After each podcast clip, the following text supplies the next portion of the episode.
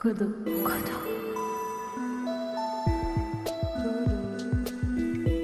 Codo. Codo. Aujourd'hui, au micro de Codo, on met à l'honneur Azra Akšamija. What is to be restored and to what end? When looking at this 3D printed example of Palmyra Arch as an example of experimental preservation, we might ask what does it mean to restore a ruin to another state of ruin? Which point in history do we select as the one to be resurrected in the present? And why that one? Azra Akjamia est directrice du MIT Future Heritage Lab et professeure associée au programme Art, Culture et Technologie du MIT. Sa pratique artistique et ses recherches universitaires explorent comment la vie sociale est affectée par les préjugés culturels et par la détérioration et la destruction des infrastructures culturelles dans un contexte de conflit, de migration et de déplacement forcé. Le Future Heritage Lab, laboratoire de recherche et studio transdisciplinaire du MIT, opère à l'intersection de l'art et du design, de la préservation du patrimoine et de l'aide humanitaire pour inventer des réponses créatives aux conflits et aux crises. La conférence porte sur la préservation performative, une nouvelle approche dans la discipline de la préservation du patrimoine établie par Azra Akjamia déployant des méthodes artistiques pour la restauration des structures sociales et la préservation de la culture vivante qui sous-tend la valeur matérielle du patrimoine culturel. Bonne écoute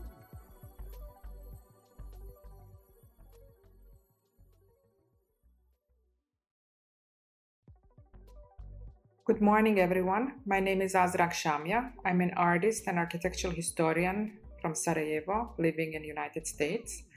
I'm an associate professor in the Art, Culture, Technology program at MIT, where I also direct the MIT Future Heritage Lab. I hope we can have a fruitful exchange through this digital medium. I will be presenting a selection of projects from the past four years, developed with the multidisciplinary team of my lab and produced through creative collaborations in a number of different places across the USA and the MENA region. My talk is titled Performative Preservation and it explores various ethical concerns related to the art and design interventions in conflict zones. The 2015 deliberate targeting of the UNESCO World Heritage Site of Palmyra in Syria, one of the most significant cultural centers of the ancient world, has shocked all of us. The impetus to defy acts of ISIS violence notwithstanding, the public debates that immediately followed the destruction of whether, when, and how to restore the lost cultural treasures raise a number of ethical concerns specific to war related destruction. What does it mean to mourn the destruction of Palmyra when millions of Syrians are being killed or confined to refugee camps? When is the right time to begin restoring destroyed monuments in cities? When does one start and who decides what is to be restored?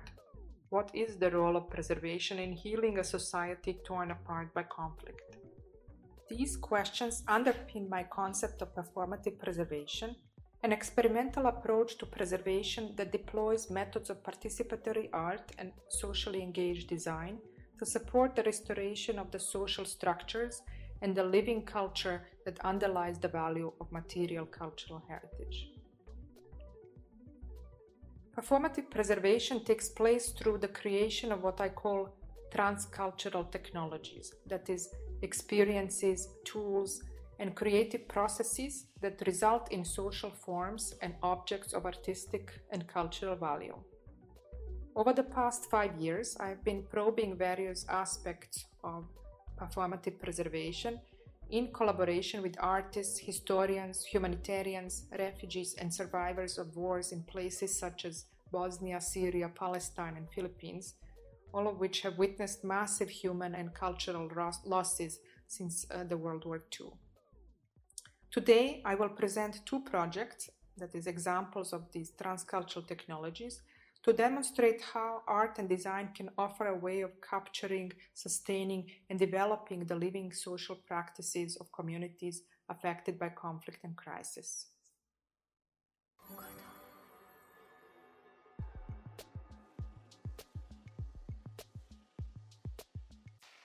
Before discussing these projects, however, I would like to provide some background.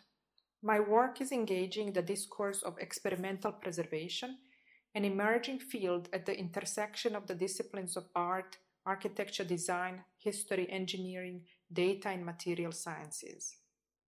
Experimental preservation has evolved through attempts of many researchers and practitioners from these various fields to address the shortcomings of the established top down approaches of policy driven cultural preservation.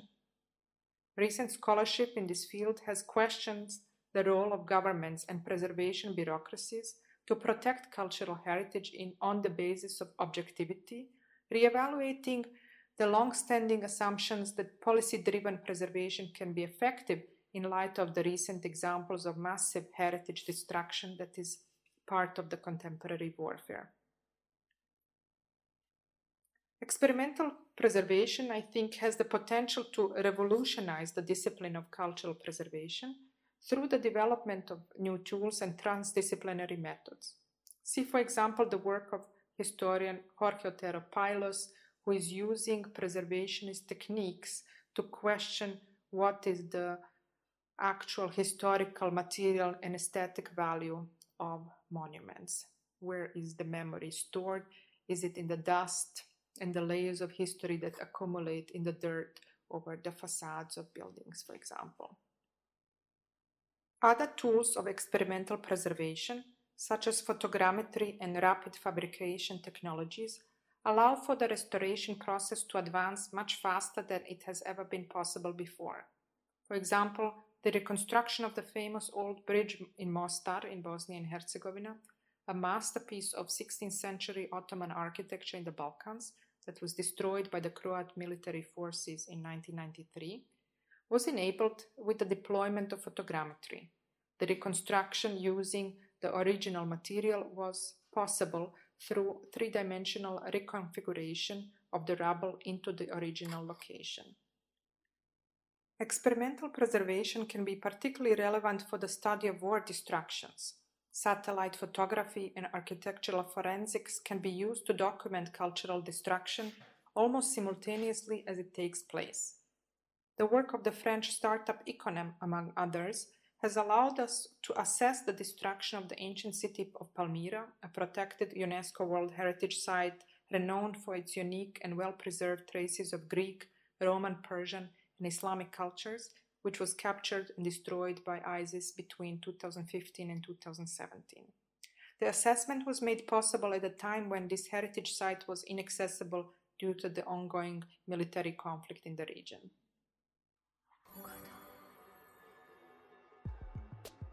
Rendez-vous sur le site Codotalks pour découvrir le document présenté.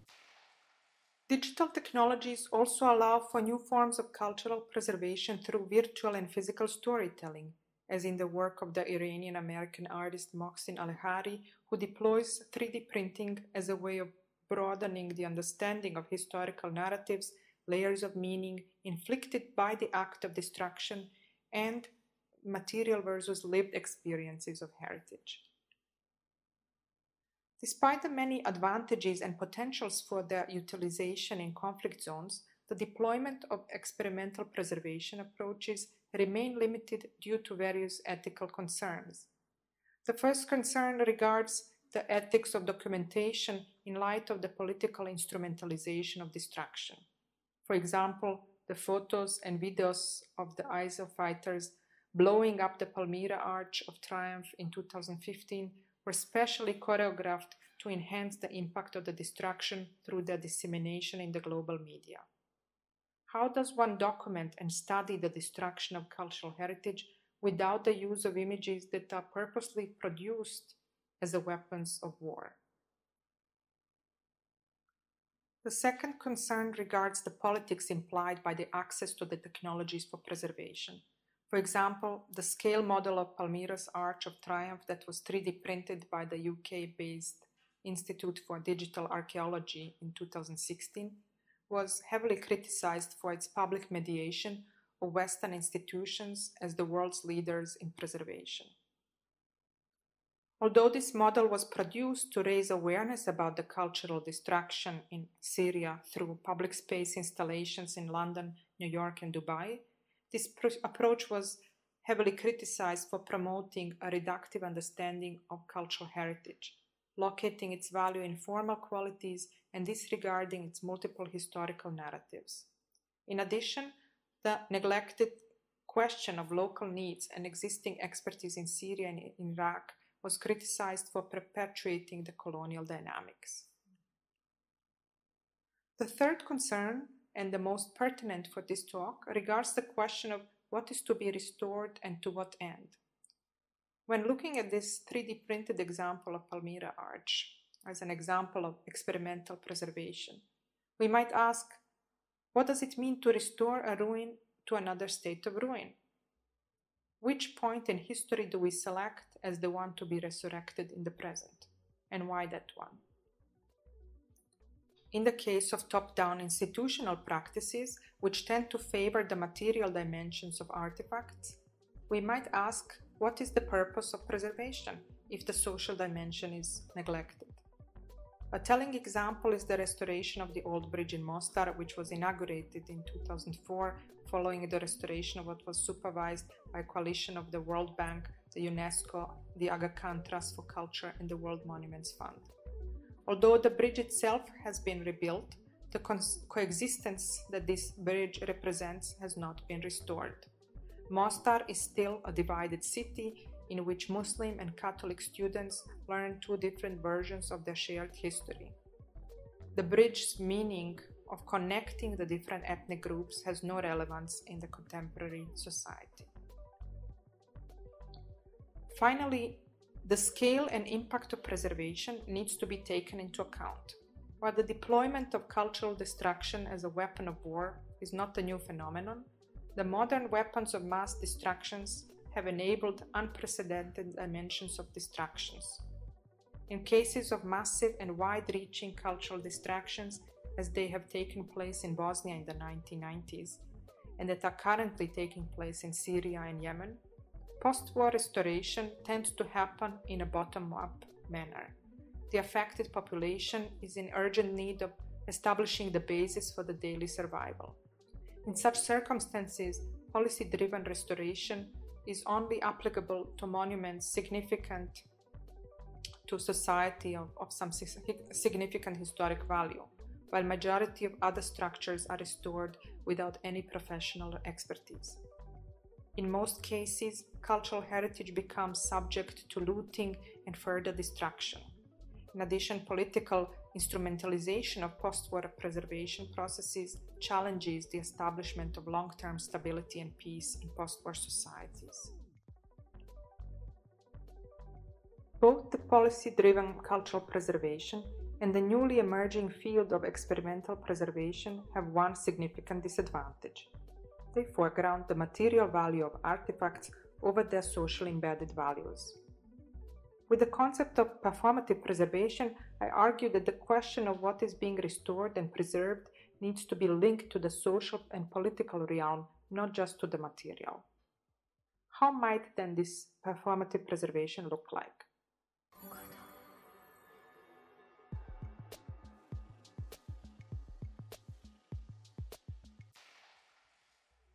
This is the Memory Matrix project from 2016 a temporary monument in the continuous process of building and dismantling. The first iteration of this project took place at MIT in form of the scaffolding uh, and border fences that I used to create three-dimensional anamorphic image of the recently destroyed Palmyra Arch. Speaking of the warfare of images, the image of the Palmyra Arch is here never fully given. The visitor can only see fragments of Palmyra Arch outline um, separated through these uh, border fences in space, and also the image tends to appear and disappear through a light animation. The scaffolding holds 20,000 small plexiglass pixels, small um, plates that are laser cut with holes outlining monuments and artifacts, cultural heritage that was destroyed during our lifetime. One example here in the slide, you see an outline of the synagogue of Munich that was destroyed by Nazis in the Second World War. And this image was designed by one of the MIT students who participated in the project, whose grandmother survived the Holocaust. She found here a personal attachment to the monument right, through the contribution of this story of her grandmother. So these pixels are designed by students and project participants in different locations. Here you see some images from the workshops that took place at MIT, at the Cairo Maker Faire, at the International Art Academy in Palestine. Also, they took place in many different places. Over 700 people participated in the creation of these projects by drawing and designing their stories and images that they can relate to. In the workshops in which people design these pixels, um, I try to create knowledge transfer across generations. So, usually, um, the workshops are visited by people from many different cultures and different age groups, and it is very nice always to connect people across generations where the old and the young can share their stories.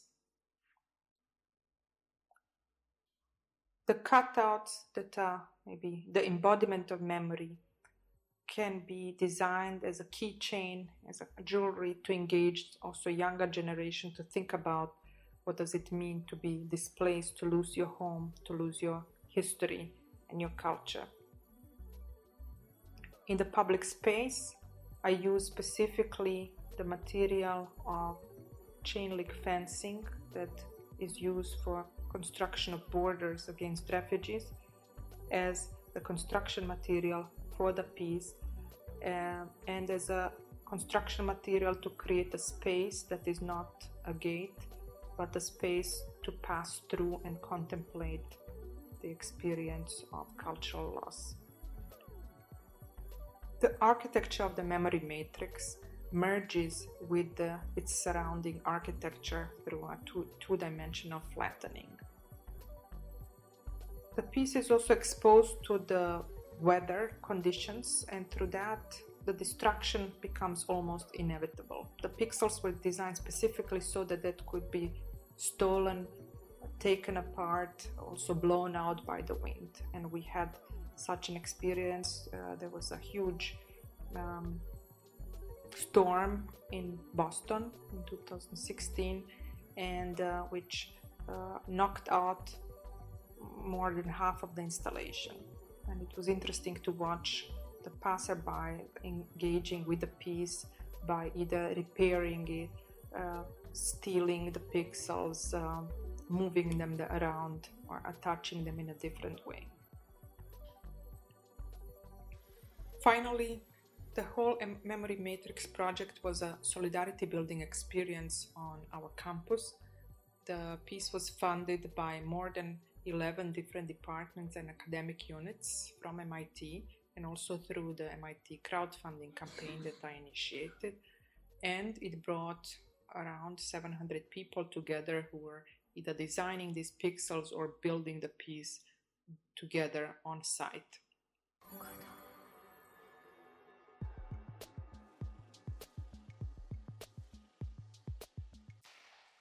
The continuation of the Memory Matrix project took place in the Syrian refugee camps in Jordan, yet in a different form.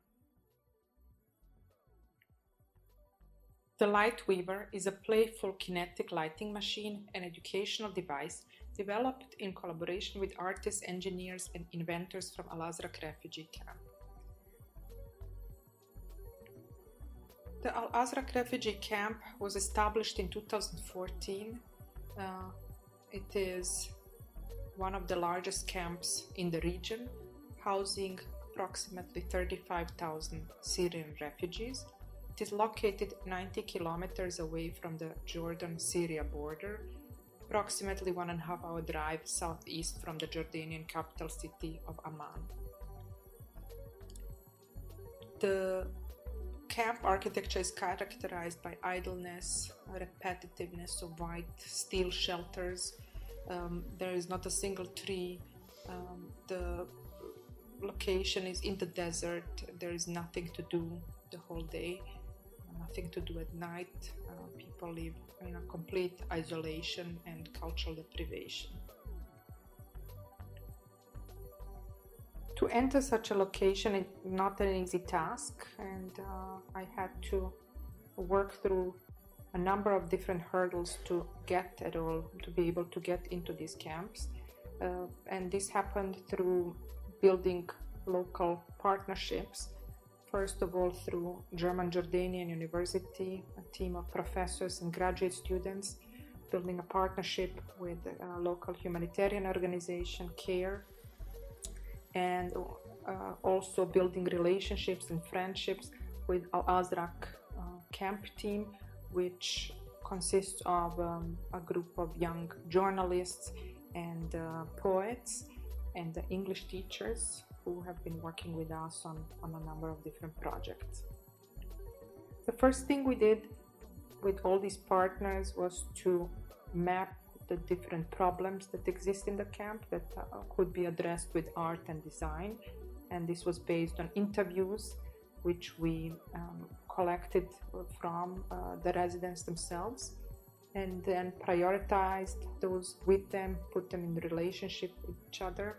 This uh, map of problems served us as a basis for interventions through a range of projects. Another activity and ongoing research project is the Book of 1002 Inventions, which documents a range of art and design objects and inventions created by Syrian refugees in response to the very harsh living conditions of the camp in the desert and also all the lacks of humanitarian aid.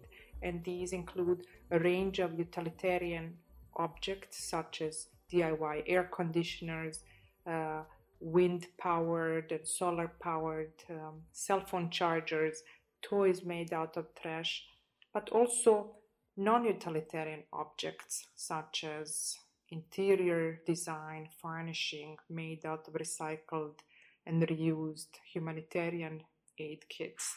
Uh, you see here an interior of a so called tea shelter fully clad with recycled UNHCR wool blankets and also a coffee a hospitality set uh, made out of trash.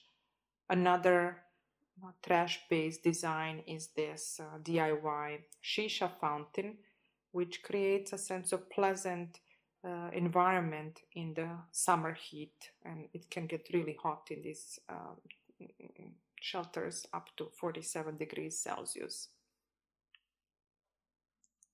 The Lightweaver project aims to address several interconnected problems of life in the camp. On the one hand, the idleness and austerity of these uh, tea shelters uh, in which um, the residents are not allowed to alter anything um, physically, the loss of cultural identity, memory, home, hopelessness, and also the lack of interest in education. Many children drop out of school because they don't see the point of going to school because they think they'll be stuck in this camp forever. Inspired by Arabic traditional lamps, I wanted to create something that would allow people to change that environment without touching it. So the Lightweaver translates stories from textiles into sensory play of light, aiming to preserve cultural memory and inspire hope. And you see here uh, again the example of the lamp. Here are some of the templates we used for the design of uh, the Lightweaver punch cards. On the one hand, um, embroidery, Syrian embroidery, many uh, examples of which are stored in international museums, but we also found some samples in the camp on the wardrobe of uh, Syrian women. We translated these patterns onto um, cardboard and uh, papers uh, through punches reminiscent of the punch cards used for the jacquard loom. For this, we had to invent our own tools and repurpose existing tools. For example, the water pipe and tobacco punchers were used to pierce the holes through the cardboard, um, and we used styrofoam to create the base for this. Uh, the body of the Lightweaver lamp is made out of cardboard, trash uh, from food packaging, and other recyclable materials. And you see here an image of me working with the Syrian embroidery pattern on food packaging cardboard. The Lightweaver was created through co creation across borders, involving over 70 individuals from different cultural and disciplinary background and the knowledge exchange was multidirectional across generations across cultures. The result? That was, that perfectly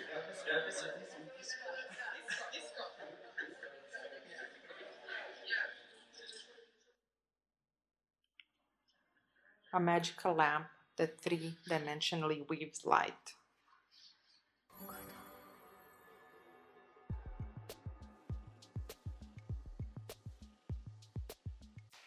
I would like to leave you with this image of our team and say thank you for inviting me to this conference. And with a message that to teach in today's alienated world also means inspiring empathy in future generations that can make them less indifferent to the social costs of maintaining their lifestyles and more open to the voices of others, not only as negotiating technique, but as an indispensable and irreducible, precious part of the human chorus.